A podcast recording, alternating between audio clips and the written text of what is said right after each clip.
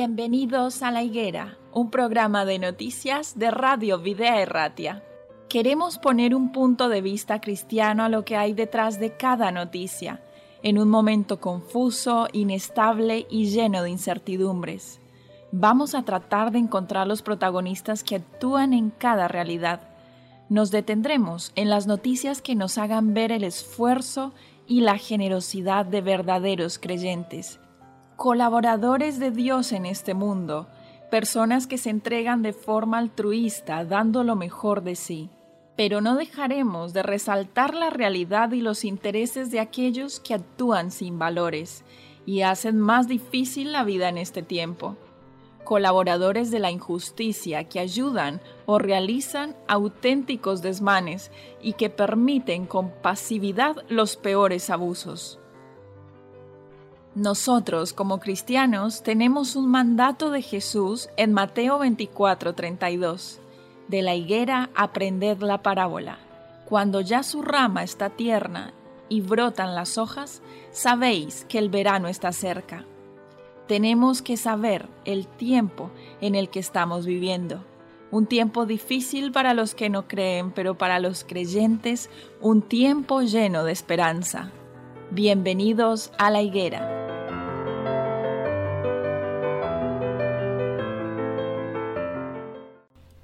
Caizo amigos, bienvenidos una vez más a todos nuestros oyentes a este programa de noticias La Higuera, un programa en el cual desarrollamos los tópicos más importantes de la jornada desde un enfoque cristiano. ¿Qué tal Dan? ¿Cómo te va el día de hoy? Bien, un día más, aquí estamos para tratar de llevar buenas noticias. Buenas noticias, exactamente. El día de hoy queremos hablar acerca de Vizcaya y por qué atiende a más de 1.600 mujeres por violencia machista. La gran mayoría usa el teléfono de ayuda por agresiones de sus parejas o exparejas cada año. Esta es una cifra, Dan, que se presenta anualmente. Quiere decir que aproximadamente cuántas llamadas por día atiende. Unas tres al, día, ¿no? Lo cual nos parece una cifra bastante baja, que solamente tres eh, personas puedan acudir a este servicio pues el Servicio Especializado de Información y Atención Telefónica a Mujeres Víctimas de Violencia de Género es un servicio que se da 24 horas. El número es el 900-840-111. Eh, traemos a colación esta noticia porque además eh, hay algunas cuestiones importantes con relación a nuestros principios que nos llaman a alertar acerca de estas conductas violentas atiende anualmente unas 1.600 llamadas, hemos dicho anteriormente, procedentes de Vizcaya, según los datos recogidos por la Diputación Foral Vizcaína. Bueno, pueden parecer pocas las, mm, las mujeres que llaman, pero son 1.600 dramas anuales donde una, una, persona, en este caso una mujer, eh, es, es maltratada por su pareja, que es lo más triste, vamos que, a ver, si, si vamos a lo concreto, la mayoría de estas llamadas dan, eh, si, si, hacemos un, un, conteo general de las llamadas, no es equivalente a las personas que están siendo afectadas por esta problemática. Quiero decir que no todas las personas que llaman a solicitar ayuda eh, están siendo registradas las personas que han, sido afectadas por violencia contra la mujer en muchas ocasiones no manifiestan su situación nunca o hasta que ya es demasiado grave. Aquí nos da un indicativo en porcentaje que la mayoría de las llamadas, el 92%, están relacionadas con la violencia ejercida por la pareja o expareja, como tú mencionabas anteriormente. Según muestran los datos, eh, esto gira en función del tipo de violencia. El resto se reparte de forma muy similar entre la violencia sexual, que abarca un 4,3%, y la violencia intrafamiliar de género en un 3,4%. Sí, sí, y donde la víctima siempre es la mujer, sin duda alguna, ¿no? Quizás, eh, quizás lo que nos compete, lo que lo que hablamos ahora, es eh, el abuso, la, la violencia de las parejas, de los hombres hacia las mujeres, ¿no? Sí, dato que se traduce en un en 117 llamadas al mes eh, durante el pasado año. Es un, tres al día. Sí, un volumen de llamadas que descendió un 8,6% según nos indican acá estas estadísticas en comparación al año anterior. Bueno, e, es un síntoma de que eh, esperemos que sea porque hay se, porque existe menos violencia hacia la mujer ¿eh? esperemos que sea y que no sea como tú decías antes que puede estar oculta porque no se manifiesta por medio de, de esas llamadas de buscar ayuda sí. hacia las instituciones lo que este servicio registra eh, son algunos de los motivos que dan lugar a las personas a que llamen. Cuáles pueden ser los motivos que buscan en este caso acompañamiento y seguimiento telefónico o algún tipo de orientación e información con respecto a qué se debe hacer en caso de que se esté sufriendo eh, de violencia intrafamiliar. Asimismo, registramos que en la mayor parte de los casos se llevó a cabo más de una intervención, o sea que esto es un, una problemática tan repetitiva, no es una cuestión aislada y de una única vez. Las personas que han buscado ayuda fue porque constantemente han sufrido de los mismos vejámenes y que finalmente han decidido buscar protección, buscar ayuda, buscar información que los pueda, las pueda reorientar a, a mejorar un poco su situación. Sí, sí, eso no es no es el, la primera vez que se sienten vejadas, ¿no? yo creo que es el, eh, ya una, una, saturación donde las mujeres buscan, buscan ayuda y buscan recursos para salir de esa situación. Es, es tremendo. Y también, no sé si está recogida en la noticia, pero sí que es verdad que, que cada vez hay más jóvenes en esa situación, más parejas jóvenes. Es un contrasentido aparente, ¿no? Cómo estamos educando a, las nuevas generaciones, ¿no? Sí, se podría decir o se podría esperar que los índices de violencia contra la mujer en esta época fueran mucho menores que mm. hace 10 años, por ejemplo, hace 20 años, que ahora las, las nueva revolución femenina, que toda la cultura que tenemos en contra de la violencia contra la mujer, instar a las personas con, con el respeto de los derechos que tenemos todos en general como seres humanos, pero que en este caso las mujeres han sido más afectadas, pues es que nos estamos dando cuenta y, y este, estas cifras eh, nos muestran que efectivamente nos está yendo para mejor. No, no se está yendo para mejor y, no se está yendo para mejor en las nuevas generaciones. Yo creo que muy influenciadas por los medios de comunicación y por eh, a, tratar a las mujeres como, como cosas.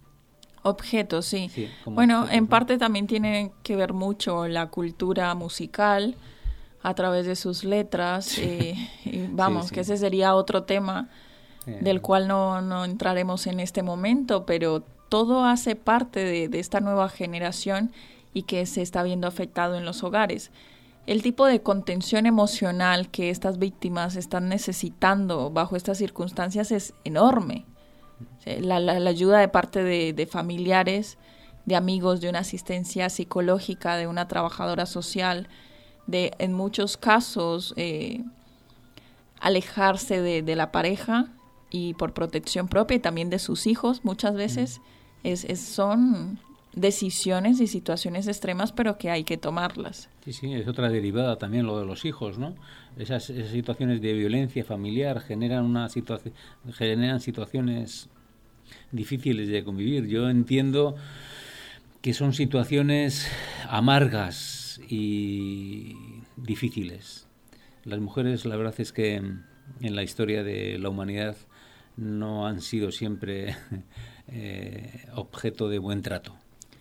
Sí, aquí tenemos un dato que al menos es mínimamente esperanzador, que ha, no sé si sabías, pero ha bajado un 11% las denuncias por violencia machista durante el estado de alarma. ¿Considera ¿Ah, sí? Sin embargo, continuamente seguimos escuchando otras noticias de, de, mujeres jóvenes, mayores, que siguen siendo afectadas por sus parejas, exparejas.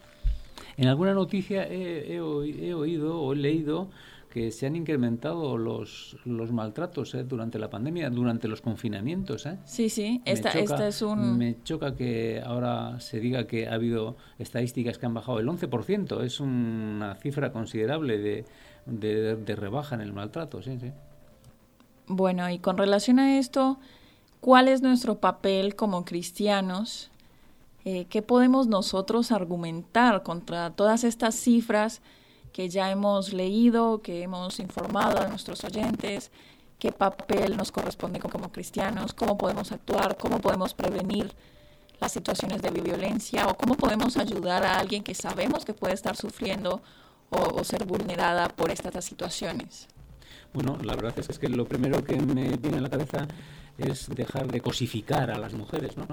Eh, hasta ahora, eh, de una forma práctica, podemos hacerlo evitando ciertas eh, circunstancias y ciertas situaciones que denigran a la mujer, ¿no? Y tú has dicho antes la música, la música, las películas, los medios, incluso la publicidad, ¿no? Están cosificando a la, mujer, ¿no? Y, eso deberíamos tenerlo presente, ¿no? Tratar por lo menos a nivel personal de huir de esas situaciones. Eso de una forma práctica, pero de una forma eh, de armarnos de valores, ¿cómo no? Nosotros tenemos que recurrir a la Biblia, nosotros tenemos que recurrir a la Biblia. Es nuestra línea editorial que ya hemos dicho otras veces, ¿no? Y vamos a leer en Efesios 5, 25 las, advertencias y los mandatos que, nos dicen. ¿no? Maridos, amad a vuestras mujeres, así como Cristo amó a la iglesia y se entregó a sí mismo por ella. Y también tres versículos más tarde, en el 28, repito, Efesios capítulo 5, versículo 28, de este modo el esposo debe amar a su esposa como a sí mismo cuerpo. El que ama a su esposa se ama a sí mismo. Me parece muy, muy práctico también tenemos que amar a, las mujeres como nos amamos a nosotros mismos. ¿eh? Es un, parece que, Creo que muchas veces nos, nos hace falta querernos a nosotros mismos primero. En este caso, el versículo creo que también está hablando a un nivel del prójimo en general, pero específicamente la mujer que ya ha sido víctima, que sigue siendo víctima, ya e-, es muy difícil, Dan, que pueda comprender este texto bíblico de la manera en que se lo queremos presentar. Simplemente a estas mujeres instarlas a que busquen a Dios, que es su Padre protector, que es el único que puede darles fuerza, aliento, sustentarlas, eh, sacarlas de, de, este, mm, de esta cueva oscura, de este mal rato que están pasando, ¿no? Sí, la verdad es que estás dándole un matiz mm, femenino. Tú eres mujer y, lo entiendes mejor, ¿no? Eh, estás diciendo que, el texto lo estás interiorizando como mujer, ¿no? Sí, bueno, yo, comprendo eh, la interpretación bíblica y sé que este texto eh, se, se, aplica a nivel general. Nosotros estamos tratando de darle un contexto bíblico a esta noticia. Sin embargo, siento también que para nosotros es más fácil decirlo que para la persona que está en esta situación aplicarlo. Siempre va a ser así. La persona que está en, situación, en esta situación de víctima. Claro, sí. Repíteme otra vez el texto bíblico. De este modo el esposo debe amar a su esposa como a su mismo cuerpo. El que ama a su esposa se ama a sí mismo. ¿No crees también, Dan, que a veces los seres humanos estamos en una situación de, vamos, la sociedad está enferma? Muchas veces han interpretado en ciertos actos como amor y, han justificado ciertas acciones bajo una fachada de amor. ¿No crees que eso también sucede así? Te repito, vuelves a, dar un matiz completamente eh, femenino, ¿eh? muy positivo y con una perspectiva que los hombres no vemos, sin duda alguna. Mm, eh, detrás de, ese, de, de esas demostraciones a veces hay violencia, de esas demostraciones. Bueno, lo que quiero cerrar para que quede en la mente de nuestros oyentes es que estas recomendaciones bíblicas son dadas a partir de un Dios de amor que conoce el ser humano, que conoce nuestra condición y que lo ha puesto como un recordatorio, porque sabía que podíamos olvidarnos o que en muchas circunstancias podemos ser un poco egoístas o podemos centrarnos en nosotros mismos sin pensar en el otro. Específicamente está hablando de los maridos para el cuidado de las mujeres. Pero considero que como este también hay muchos otros consejos bíblicos que son más que todo, no son normas o leyes porque sí, simplemente porque están hechas para un bienestar personal. Sí, pero eh, para mí es interesante las matizaciones que has hecho. Para mí es interesante muchas veces cuando pones el acento en, que muchas veces eh, detrás de un amor que decimos tener, eh, pues hay otras consideraciones y que demuestran el carácter de la persona que lo, que lo hace. ¿no?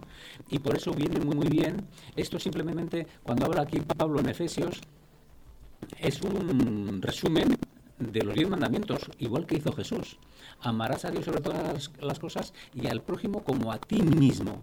A veces decimos amar a la otra persona y claro, la decimos amar con nuestros parámetros, con nuestros parámetros. Y, ahí puede haber eh, cierta, mm, ciertas situaciones, cierta situación difícil, ¿no? Pero sin embargo, cuando ponemos el matiz, como a ti mismo, ama a los demás como a ti mismo. Y a la mujer también y a la mujer también. Esa demostración de amor que hay mucha gente que, estamos cansados de ver en las noticias, ¿no? Es que la quería mucho, es que la quería mucho, la agobiaba tanto, la agobiaba tanto porque la quería, la controlaba tanto porque la quería, ¿no? No, no, no, no, no, no. Eh, ama, ama a los demás, ama a la mujer como a ti mismo. ¿No quieres que te controlen? No controles tú. Hay un texto bíblico que me, gusta mucho, parafraseándolo, dice, estoy a la puerta y llamo, si alguno no oye mi voz, entraré a él, cenaré con él y él conmigo. Eso me da una sensación de lo que yo llamo un Dios caballeroso. Él pide permiso para entrar a cenar contigo. Él no abre la puerta de un portazo. Eso es lo que estamos hablando. Eso es lo que, lo que yo estoy interpretando que tú dices, ¿no? E, eso es tienes que ser muy respetuoso con, con, tu, esposa en este momento, ¿no? Con la mujer en este momento, ¿no? Y tienes que, eso es, llama y que te den la oportunidad de entrar. Bueno, Dan, creo que se nos ha acabado el tiempo, aunque este es un tema que nos podría llevar un buen rato aquí reflexionándolo. Un apunte solo más. Que no se aguante ningún, ningún abuso, que no se aguante, que, que no tiene buen final la persona que maltrata no va a mejorar por sí mismo. Que tome las riendas la persona maltratada. Que no nos lo deje pensando que, se va a Que puede cambiar, que va a mejorar, que me prometió mejorar. Difícil, difícil, pero hay que hacerlo. Hay que hacerlo. Y la única forma de cambiar es cuando la persona que está haciendo mal vea que está haciendo mal con todas las consecuencias. Pues muy bien. Hemos llegado al final de esta emisión de noticias y de tertulia de la higuera. Los esperamos en una próxima emisión. Hasta, la próxima.